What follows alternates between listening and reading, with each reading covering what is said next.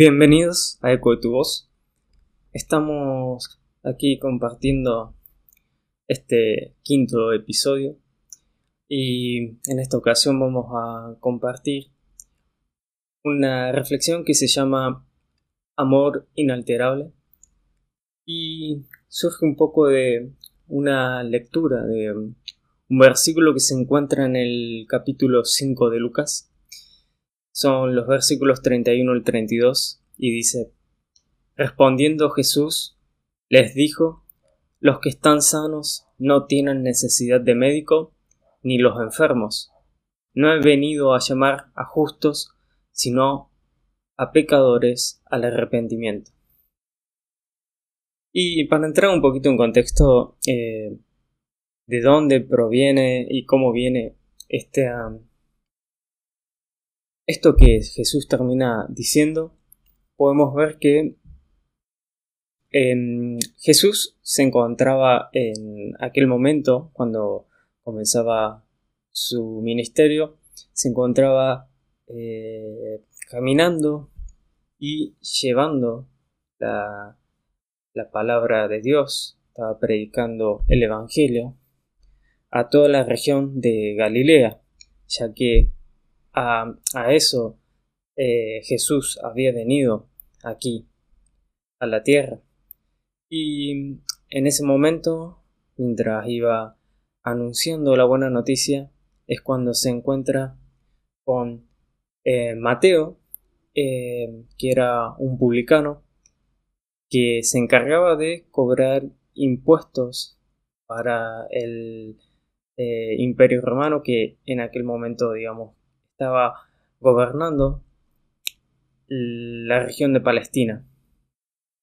Y si leemos los versículos 29 y 30 del capítulo 5 de Lucas, dice, y Leví le hizo gran banquete en su casa, y había mucha compañía de publicanos y de otros que estaban a la mesa con ellos. Y los escribas y fariseos murmuraban contra los discípulos diciendo, ¿Por qué coméis y bebéis con publicanos y pecadores?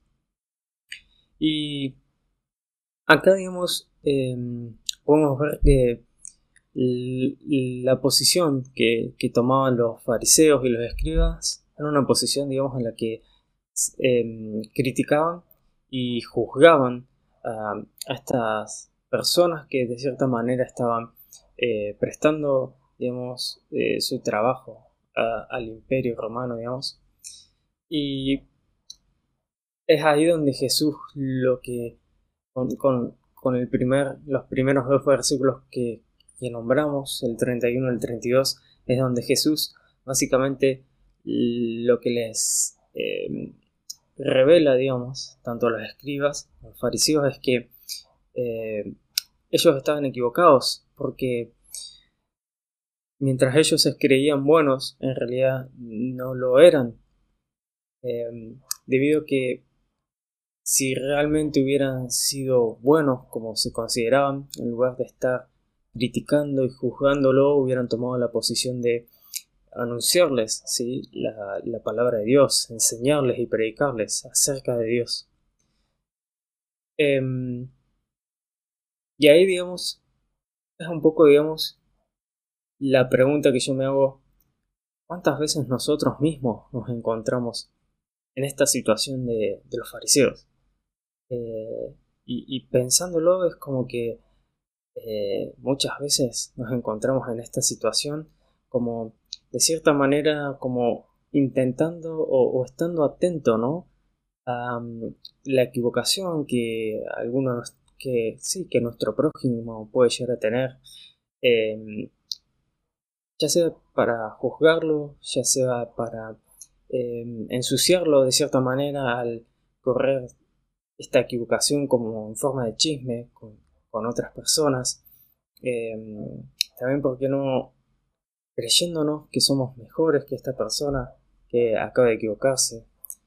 Y, y lo que estamos, lo que terminamos haciendo es, de cierta manera, terminamos hundiendo eh, más en esa, en esa situación a esta persona, porque en lugar de estar ahí para apoyarlo, sí, en, su equivocación y tratar de eh, levantarlo, lo que en realidad estamos haciendo es hundirlo en esa situación eh, y no le estamos mostrando este amor, ¿sí? Y esta misericordia que Jesús nos muestra en, este, en estos primeros versículos que acabamos de, leer. Em, y también nosotros em, lo, juzgamos a, a, estas personas como si nosotros nos creyéramos o sí, creyéramos que fuéramos perfectos, ¿sí? Como, como los escribas, como los fariseos que se creían que eran buenos. Pero así y todo, Jesús, en su misericordia y en su amor, les revela y nos revela que no lo somos cuando estamos tomando esta actitud.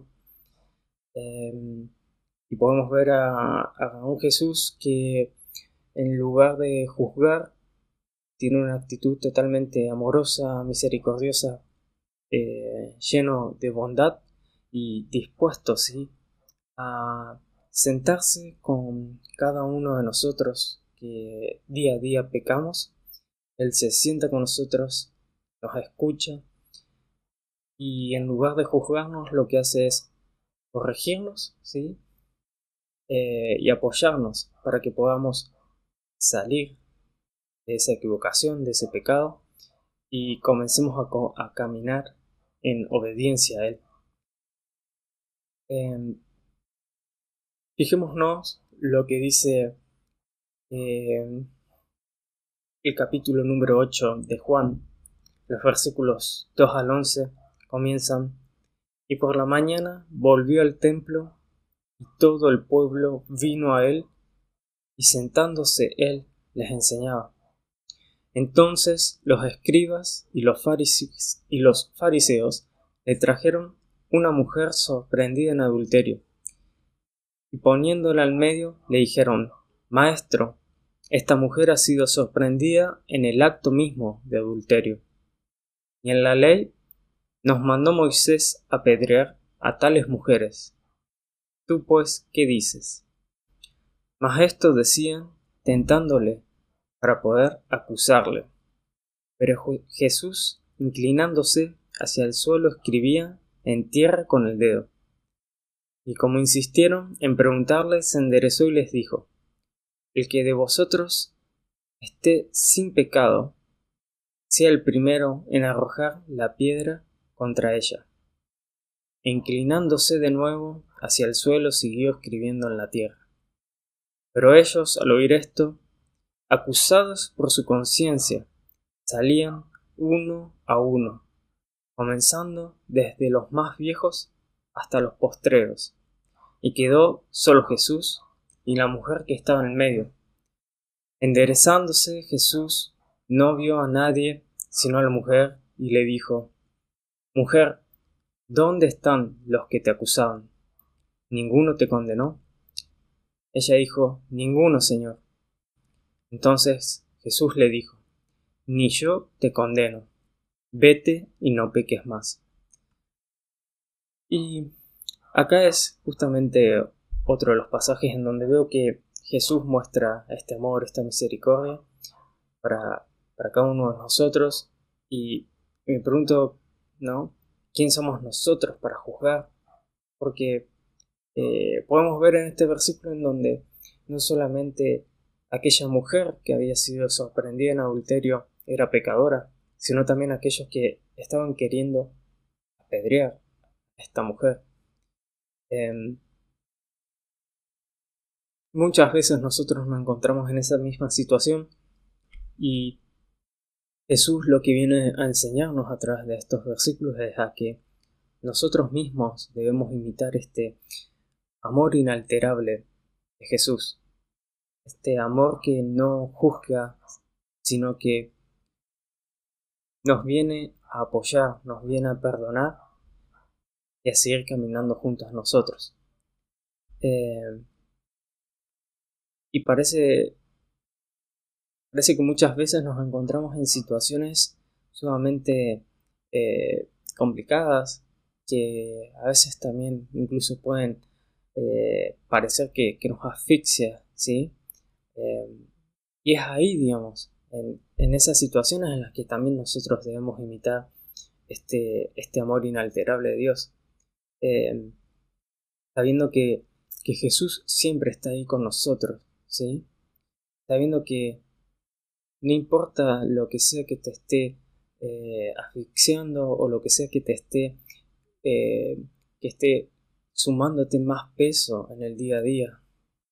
Lo que Dios nos llama es a, imitar su amor y la forma de hacerlo es, primero que nada, entregando todas esas cargas Él, todas esas cargas que nosotros mismos no podemos llevarlas por su peso se las debemos dejar a Él, sabiendo que Él va a resolver cada una de esas situaciones. Y nosotros tan solo debemos caminar livianos y dispuestos a, imitar, eh, hacer, eh, a imitar este amor que Dios nos, que nos, nos ha enseñado y para poder imitarlo primeramente también debemos ser llenos de la presencia de Cristo, porque sin Él no podemos imitar este amor que Él nos enseña. Imagino que en la situación, digamos, esta en donde eh, la mujer eh, había sido sorprendida en adulterio, me imagino que si nosotros no somos llenos de este amor de Cristo, eh, probablemente lo hubiéramos apedrado o quizás Incluso en lugar de apedrearla podemos eh, ponernos en la posición eh, y defender eh, a esta mujer, pero a la vez intentando justificar, digamos, quizás sus acciones, ¿sí? O, ¿por qué no también tomar esta posición desinteresada en donde no estamos a favor ni en contra de ninguna de las partes y directamente pasamos por al lado y no tomamos ninguna determinación? Eso es lo que ocurre cuando no somos llenos de la presencia de Cristo y por ende no podemos actuar en el amor que Cristo nos ha enseñado. También creo que Jesús eh, nos muestra este, este amor, esta misericordia eh, con cada uno de nosotros, ¿sí? con sus prójimos, a través de em, esta historia en donde mientras Jesús iba camino a ser crucificado, Pedro lo niega tres veces.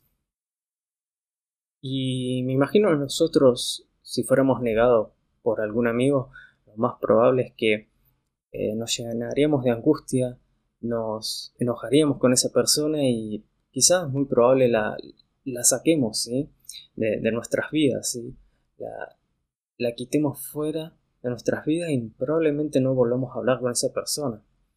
Me imagino también que, eh, que incluso si, dependiendo de la amistad, si volvemos a, si seguimos estando en contacto con esta persona, me imagino que no sería lo mismo, la misma relación que ya venía eh, sucediendo antes.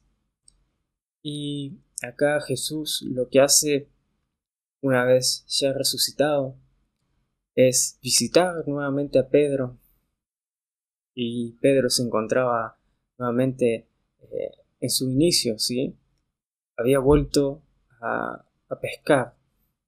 Y mientras em, él se encontraba pescando, Jesús aparece y nuevamente hace este milagro que, que fue el que en los principios de Pedro eh, comenzó, eh, lo, determinó, ¿no? A, seguirlo a Jesús, que fue la pesca milagrosa. Eh, nuevamente repite el milagro de em, hacer una pesca abundante. Y es ahí cuando Jesús, por un lado, de cierta manera, primeramente lo perdona, ¿sí? A Pedro, ¿sí? Eh, y por, por consiguiente lo que termina haciendo es volviéndolo a llamar ¿sí? Para que Él pueda cumplir con su propósito. Es impresionante porque Jesús no solamente lo perdona, Él podría haberlo perdonado, pero podría haber quitado el propósito tan grande que Pedro tuvo, ¿sí? Eh, llevando adelante este ministerio que Jesús le dio. Jesús no le quitó ese ministerio, sino que lo no solamente lo perdonó, sino que mantuvo ese propósito para el cual Pedro había sido elegido. Y este es el, amor inalterable que Jesús hoy nos llama a imitar ¿sí? en este mundo. También la última reflexión que para mí es la mayor muestra de amor inalterable es la de Jesús entregándose en la cruz. Es impresionante la decisión que, que Dios y Jesús tomaron sabiendo que, sabiendo que nosotros íbamos a seguir fallándoles. La mayor muestra de amor inalterable Jesús de Dios está ahí en la crucifixión, tomando esta, esta decisión de seguir adelante, incluso sabiendo que quienes veníamos y quienes estaban en ese momento iban a seguir desobedeciendo sus órdenes, pero sabiendo que esta muestra de amor era para no solamente perdonarnos, sino también salvarnos, y sabiendo que grande es la cosecha que ellos iban a obtener. Y, y ya para ir finalizando, para ir cerrando, la pregunta es cómo imitar este amor inalterable que Jesús nos enseñó, que Jesús nos ha llamado a seguir. Y no, no, no es tan sencillo, porque es algo que día a día nosotros tenemos que estar trabajando y tampoco existe una receta. Pero sí creo que Pablo, sí, guiado por, por el Espíritu de Dios, eh, ha dejado como varias luces, ¿sí? Em, en algunas de las cartas que, la, que él ha ido escribiendo. Y por un lado vamos a leer eh, un versículo, ¿sí? Que se encuentra en el capítulo de... En el capítulo 13 de Romanos, el versículo 8 al 10. Para mí este, este pasaje resume, eh, resume lo que nosotros debemos hacer para poder eh, llevar adelante, ¿sí? E imitar este amor inalterable que, que Jesús nos ha llamado a imitar. Y dice, no tengan deudas pendientes con nadie, a no ser la de amarse unos a otros. De hecho, quien ama al prójimo ha cumplido la ley. Porque los mandamientos que dicen no cometas adulterio, no mates, no robes, no codicies, y todas las demás mandamientos se resumen en este precepto. Ama a tu prójimo como a ti mismo. El amor no perjudica al prójimo, así que el amor es el cumplimiento de la ley. Y Creo que, este pasaje lo resume todo. O sea, nosotros claramente no fuimos llamados a apedrear a nuestro prójimo, eh, sino más bien a predicar, ¿sí? La buena noticia de Dios para que todos podamos ser perdonados y para también para que todos podamos ser salvos. Y si bien, como, como mencionaba antes, dije que no es una tarea sencilla, sobre todo porque todos somos diferentes. ¿sí? Pero tenemos que tener en cuenta que cada vez que nosotros amamos a nuestro prójimo, también nosotros estamos amando a Dios. Recordemos que el principal mandamiento dice, amarás al Señor tu Dios con todo tu corazón y con toda tu alma y con toda tu mente y con todas tus fuerzas. Este es el principal mandamiento. Mateo 12:30. Para mí, esta es la clave que después comienza a eh, desarrollar muchos otros eh, versículos ¿sí? que, vamos a poder encontrar en, en las diferentes cartas que, que Pablo ha ido escribiendo a las diferentes iglesias en aquel tiempo. Cada uno de estos versículos los voy a ir dejando en la descripción de este, de este podcast para que ustedes puedan ir eh, también leyéndolos, para que los, se puedan ir interiorizándose un poco más también eh, en este amor eh, inalterable que, Jesús nos ha dejado. Estoy seguro que, va a haber muchos más, así que bienvenidos sean también a, que puedan comentarlos debajo de, este podcast. Bueno, espero que, esta, que esta palabra que, esta reflexión que hoy, hoy he estado compartiendo puede ser también de bendición para cada uno de ustedes. Seguramente, eh, así como Dios ministra mi vida, seguramente lo va a estar haciendo con ustedes y eh, los invito también a que puedan compartir este, este link eh, a todos aquellos que, ustedes crean que pueden ser bendecidos también con, este, con esta reflexión. ya para finalizar, nos encontramos el próximo 17 de marzo. Y bueno, les deseo unas muy buenas dos semanas hasta que nos encontremos.